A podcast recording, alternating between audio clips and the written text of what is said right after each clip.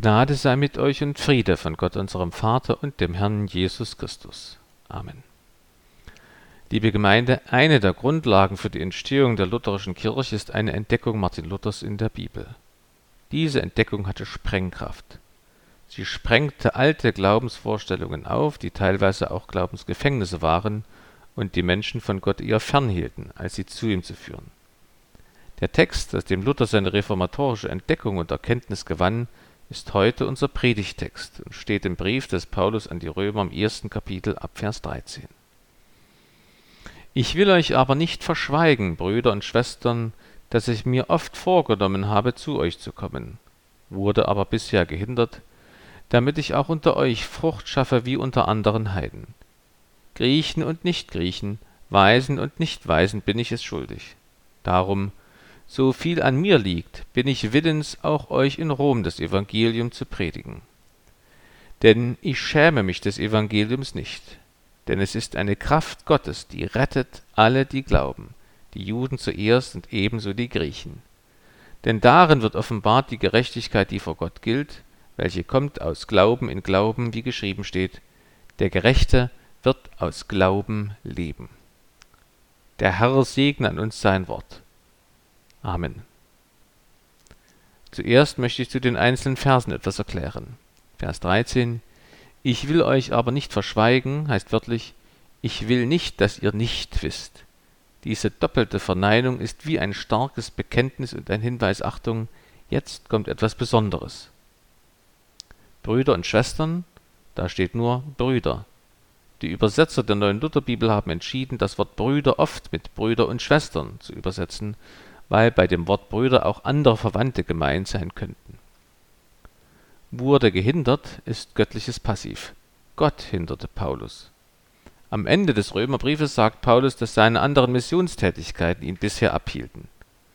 Außerdem hatte Paulus ja gelernt, dass Gott auch Türen für die Evangelisierung verschließen kann.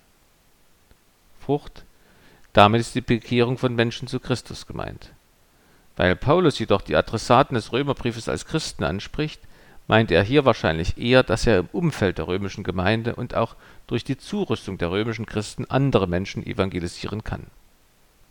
Vers 14 Griechen und Nichtgriechen meint alle Menschen. Bin ich es schuldig? Paulus schreibt den Korinthern, dass ich das Evangelium predige, dessen darf ich mich nicht rühmen, denn ich muss es tun. Und wehe mir, wenn ich das Evangelium nicht predigte. Vers 16 Schämen ist das Gegenstück zu freudigem Bekennermut. Juden und Griechen meint Juden und Nichtjuden. Vers 17 Gerechtigkeit, die vor Gott gilt. Da steht wörtlich nur Gerechtigkeit Gottes. Gerechtigkeit, welche kommt, diese Worte stehen auch nicht im Urtext. Da heißt es wörtlich denn die Gerechtigkeit Gottes wird in ihm offenbart aus Glauben in den Glauben. Das Wort Glauben kann auch mit Treue übersetzt werden. Aus Glauben in den Glauben kann viel bedeuten. Ich zähle einige Vorschläge der Ausleger auf. Lauter Glaube, Glaube von A bis Z, von einer Stufe des Glaubens zur anderen, aus Gesetzesglauben zum Evangeliumsglauben, vom AT-Glauben zum NT-Glauben, vom Glaubensbekenntnis mit dem Mund zum Glaubensgehorsam der Tat, aufgrund der Treue Gottes zum Glauben des Menschen, aus dem Glauben der Prediger zum Glauben der Hörer, Wachstum der Glaubensgewissheit, vom Anfang bis zum Ende durch den Glauben. Der Gerechte wird aus Glauben leben, kann man auch so übersetzen, der, der aus Glauben gerecht geworden ist, wird leben. Bei Jeremia steht, ist mein Wort nicht wie ein Feuer, spricht der Herr, und wie ein Hammer, der Felsen zerschmeißt? Unser heutiger Bibeltext hatte zum Beispiel in der Reformationszeit Sprengkraft. Warum? Weil er von Jesus und seinem Evangelium erzählt. Und dieses Evangelium hat Kraft, Menschen vor der Verdammnis zu retten. Und zwar alle, die an Jesus Christus glauben. Vom griechischen Wort für Kraft stammt unser Wort Dynamit. Das Evangelium ist Dynamit. Deshalb möchte ich einige Aussagen des Predigtextes so darstellen. Das Evangelium ist eine Retterkraft Gottes. Denn erstens offenbart es uns Gottes Gerechtigkeit, zweitens lehrt es uns den Glauben und drittens nimmt es uns in die Pflicht. Zuerst also das Evangelium ist eine Retterkraft Gottes, denn es offenbart uns Gottes Gerechtigkeit. Das klingt in unseren Ohren vielleicht vertraut und angenehm. Für Martin Luther war es vor seiner reformatorischen Erkenntnis der reine Horror. Und zwar deshalb, weil er Gottes Gerechtigkeit so verstand, dass Gott gerechterweise jedem Menschen die angekündigte Strafe für seine Sünden zukommen lässt, die ewige Verdammnis. Dieses Verständnis ist nicht weit hergeholt oder abstrus oder unlogisch. Ganz im Gegenteil. Gerechtigkeit heißt ja erst einmal, dass jemand gerecht ist, dass er Gleiches gleich und Ungleiches ungleich behandelt. Sprachlich gesehen bedeutet es auch einfach, richtig zu sein und Recht zu haben. Damit ist noch nichts über den Maßstab gesagt, nach dem Recht, richtig und falsch, gleich und ungleich bemessen wird. Für Gottes Gerechtigkeit liefert Gott den Maßstab. Gott ist Gott, Gott ist der Maßstab Gottes. Wir hatten letzte Woche in der Predigt gehört, dass Gott selbst referenziell ist. Logischerweise definiert Gott Gott. Fast alle Ausleger unterscheiden zwei Bedeutungen der Gerechtigkeit Gottes. Dabei ist die erste Bedeutung der Gerechtigkeit Gottes sein Charakter, seine Eigenschaft.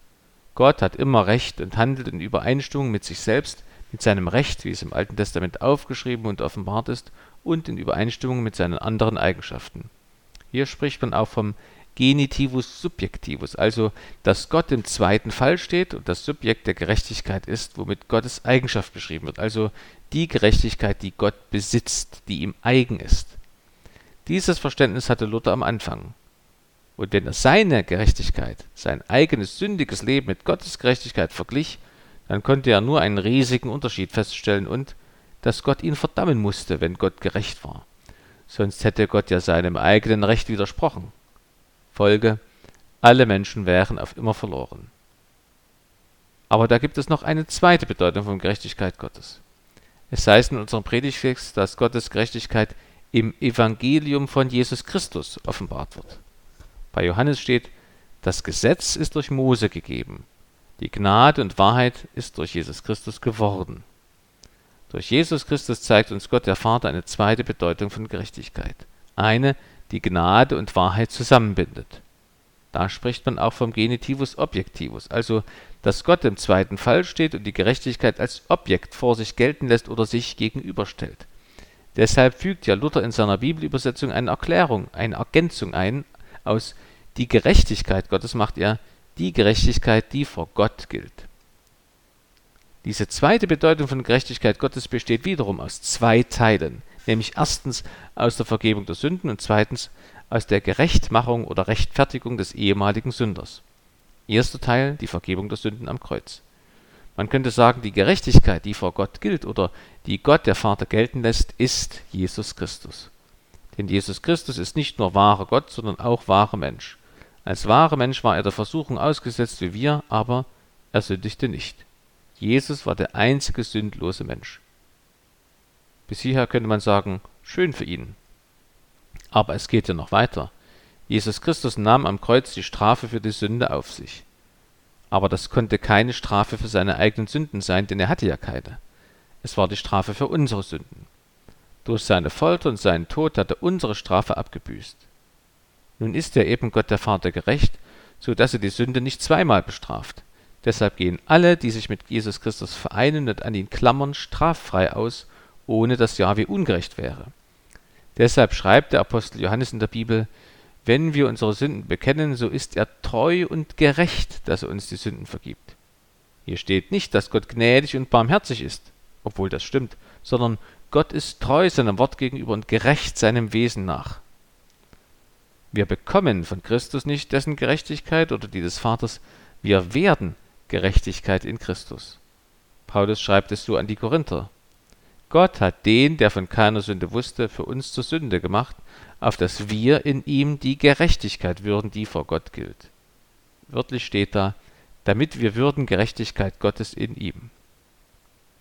Gott befreit den Sünder, was die Sünden betrifft. Und Gott rechtfertigt den Sünder, was die Sünde betrifft. Das führt uns zum zweiten Teil der Bedeutung von Gerechtigkeit, die vor Gott gilt. Wer gestorben ist, ist gerechtfertigt von der Sünde, steht in der Bibel. Als lebende Menschen haben wir nicht nur Sünden getan, sondern wir waren dem Wesen nach Sünder. Jeder Mensch, der heute geboren wird, ist auch ohne eine einzige aktive Sünde getan zu haben, bereits ein Sünder. Er wird so geboren. Man kann das sehr gut mit der Sklaverei vergleichen. Die Kinder der Sklaven waren automatisch auch Sklaven. Sie lebten in diesem Zustand. Jesus Christus befreit uns aus der Sklaverei der Sünde durch seine Auferstehung von den Toten. Paulus schreibt wenige Kapitel nach unserem Predigtext, Jesus Christus ist um unserer Sünden willen dahingegeben und um unserer Rechtfertigung willen auferweckt. Das Kreuz zeigt mir, dass Christus meine Sünden auf sich genommen und sie weggetragen hat. Die Auferweckung Christi zeigt mir, dass Yahweh Christi Werk angenommen hat und ich keine Angst mehr haben muss. Ganz im Gegenteil. Wir sollen ja die Gerechtigkeit Gottes werden, wie oben gesagt. Weil ja Gottes Gerechtigkeit seine Eigenschaft ist, bedeutet das, dass uns die Eigenschaften Gottes aus Gnade angeeignet werden in der Heiligung, im dauernden Wachsen auf Christus hin, wie geschrieben steht, lasst uns aber wahrhaftig sein in der Liebe und wachsen in allen Stücken zu dem hin, der das Haupt ist, Christus. So reift die neunfältige Frucht des Heiligen Geistes in uns. Die Heiligung ist ein andauernder Vorgang. Nachdem ein Mensch durch Christi Blut die Sünde vergeben bekam, fängt er an, als neue Kreatur zu leben, zu wachsen und immer mehr in die Gerechtigkeit Jesu Christi hineinzuwachsen, wie in ein Kleid oder in einen Anzug, was einem als Kind noch zu klein war. Ich würde diesen ersten Aspekt der Predigt so zusammenfassen. An, in, mit und unter Jesus Christus ist und wirkt Gottes Gerechtigkeit und wird an ihm sichtbar und erlangbar. Wie man die erlangen kann, das ist die Aussage des zweiten Aspekts der Predigt, zu dem ich jetzt komme. Das Evangelium ist eine Retterkraft Gottes, denn es offenbart uns Gottes Gerechtigkeit und es lehrt uns den Glauben. Zu unserer Rettung wird diese Offenbarung erst dann, wenn wir sie im Glauben annehmen. Es heißt ja im Predigtext, Gerechtigkeit, die vor Gott gilt, welche kommt aus Glauben in Glauben. Ein möglicher Grund, warum wir in unserem Umfeld so wenig Interesse am Evangelium und dem Glauben vorfinden, könnte mit der Rettung zusammenhängen. Im Alltag kommt Rettung kaum vor. Selten erleben sich Menschen als rettungsbedürftig. Der Rettungsschirm für Banken ist sogar negativ konnotiert. Rettung aus Seenot oder aus einer Lawine betrifft eher Einzelschicksale. Weil Menschen die eigene Rettungsbedürftigkeit im Alltag fast nie erfahren, denken sie erst recht nicht in Bezug auf Gott und das Evangelium an Rettung. Dabei war das Martin Luthers Hauptmotiv, um in der Bibel zu forschen, was schließlich zu seiner reformatorischen Entdeckung führte ich suche bis heute für den Konfirmandenunterricht nach einem modernen Vergleich für den Wunsch nach Rettung, der Martin Luther umtrieb und in die Frage mündete: Wie bekomme ich einen gnädigen Gott? Diese Frage stellt sich heute fast niemand mehr. Wenn jemand einen Tipp für mich hat, bin ich dankbar. Dabei ist Rettung für jeden Menschen nötig. Man kann alle Menschen vergleichen mit den Bewohnern eines brennenden Hauses. Sie sind in den Flammen eingeschlossen und können nicht das Geringste tun.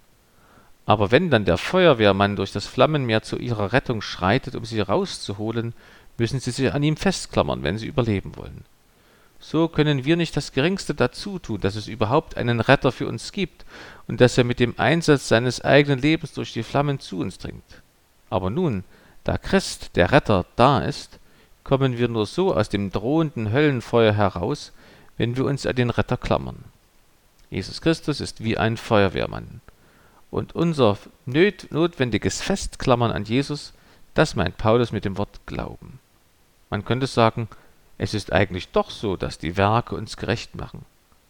Aber nicht unsere Werke, sondern Gottes Werke in Christus am Kreuz. Was uns betrifft, werden wir aus Glauben gerettet, nicht aus Werken. Ich habe ja schon öfter gesagt, dass unter aktiven Christen die Gefahr nicht auszuschließen ist, dass der eigene Glaube zum Werk wird. Durch den Vergleich mit dem Feuerwehrmann wird klar, dass auch das Glauben dürfen und Glauben können ein Geschenk Gottes an mich ist. Das ist auch wie beim Geburtstag. Habe ich mein Geburtstagsgeschenk deshalb verdient, weil ich es auspacke?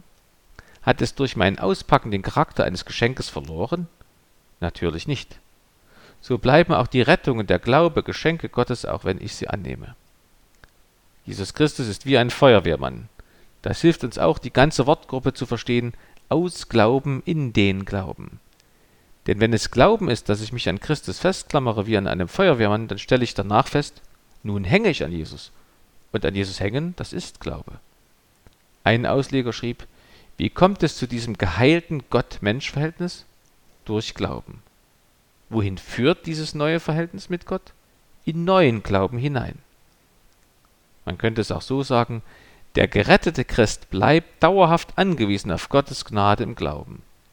Christen sind in gewisser Hinsicht als neue Kreaturen keine Sünder mehr, stehen also nicht mehr unter der Herrschaft der Sünde, sondern unter der Herrschaft Jesu Christi. Aber sie begehen noch Sünden und kämpfen noch gegen Sünden. Sinngemäß hat das so die gemeinsame Erklärung zur Rechtfertigungslehre zwischen dem Lutherischen Weltbund und der römisch-katholischen Kirche 1997 formuliert. Das Evangelium ist wie Dynamit. Es sprengt das Gefängnis der Sünde, in dem ich mich befinde. Aber Dynamit explodiert nur, wenn ich es entzünde.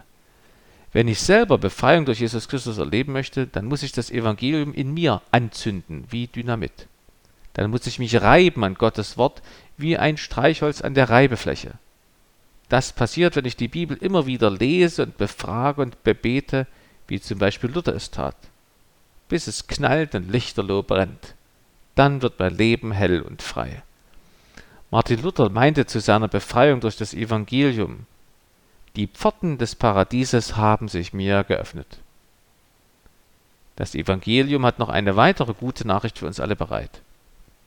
Es hat zwar Sprengkraft wie Dynamit, aber es verliert diese Kraft nicht durch den Lauf der Zeit oder wenn es feucht wird, wie Dynamit es tut. Auch wenn ich die Bibel lange nicht gelesen habe, sobald ich sie wieder anfange zu lesen, fängt es wieder an zu knistern. Solange ich lebe, ist es nicht zu spät. Ich kann jederzeit zu Gott zurückkommen oder überhaupt erst zu ihm kommen, auch schon heute im Gottesdienst. Auch in dieser Hinsicht ist Jesus wie ein Feuerwehrmann. Bei einem Hausbrand haben die Feuerwehrleute keine Zeit, mit den gefährdeten Menschen im Haus zu sprechen und zu diskutieren. Angesichts der Notlage sind sie ganz aufs Retten fokussiert. So ist Jesus ganz auf unsere Rettung fokussiert und hat gar keine Zeit, die beleidigte Leberwurst zu spielen, wenn wir uns noch nie oder lange nicht mehr bei ihm gemeldet haben. Er will einfach nur, dass wir gerettet werden. Das hat der Apostel Paulus am eigenen Leib erlebt. Er schreibt, ich danke unserem Herrn Christus Jesus, der mich stark gemacht und für treu erachtet hat und in das Amt eingesetzt, mich, der ich früher ein Lästerer und ein Verfolger und ein Frevler war, aber mir ist Barmherzigkeit widerfahren, denn ich habe es unwissend getan im Unglauben. Das führt uns zum dritten Aspekt der Predigt. Das Evangelium ist eine Retterkraft Gottes, denn es offenbart uns Gottes Gerechtigkeit, es lehrt uns den Glauben und es nimmt uns in die Pflicht. Im Predigtext heißt es, Griechen und Nicht-Griechen, Weisen und Nicht-Weisen bin ich es schuldig. Wörtlich heißt es, dass Paulus ein Schuldner ist den Nichtchristen gegenüber. Dadurch werden wir daran erinnert, dass das Evangelium allen Menschen gilt, weil Gott will, dass alle Menschen gerettet werden. Wir haben es auch im heutigen Evangelium vom römischen Hauptmann von Kapernaum gehört. Das ist für uns erst einmal nichts Neues und Weltbewegendes. Vielleicht klingt es schon anders, wenn ich sage, Gott will, dass mein Nachbar gerettet wird, indem ich ihn zum Alpha-Kurs einlade. Gott will, dass meine Schwiegermutter gerettet wird, indem ich ihr von Jesus erzähle. Paulus und wir Christen alle sind den Nichtchristen gegenüber Schuldner. Das heißt andersherum, mein Nächster hat Rechte mir gegenüber. Wir sind miteinander nicht im Reinen, solange ich ihm nicht von Jesus erzählt habe, solange ich nicht Rechenschaft gegeben habe von der Hoffnung, die in mir ist. Wir haben Schulden bei unseren nichtchristlichen Freunden. Wohlgemerkt, nicht das bekundete Interesse oder Bedürfnis unserer Mitmenschen macht uns zu ihren Schuldnern, sondern der Auftrag Jesu Christi. Und wir kennen seinen Auftrag, mache zu Jüngern alle Völker. Liebe Gemeinde, das Evangelium ist eine Retterkraft Gottes, denn es offenbart uns Gottes Gerechtigkeit, lehrt uns den Glauben und nimmt uns in die Pflicht. An der Reformation zum Beispiel können wir die Dynamik des Evangeliums sehen. Es verändert Welten. Gebe Gott, dass wir uns von ihm retten lassen, damit unsere persönliche kleine Welt verändert wird und dadurch auch die Welt unserer Mitmenschen. Amen. Und der Friede Gottes, der höher ist als alle Vernunft, der bewahre eure Herzen und Sinne in Christo Jesu. Amen.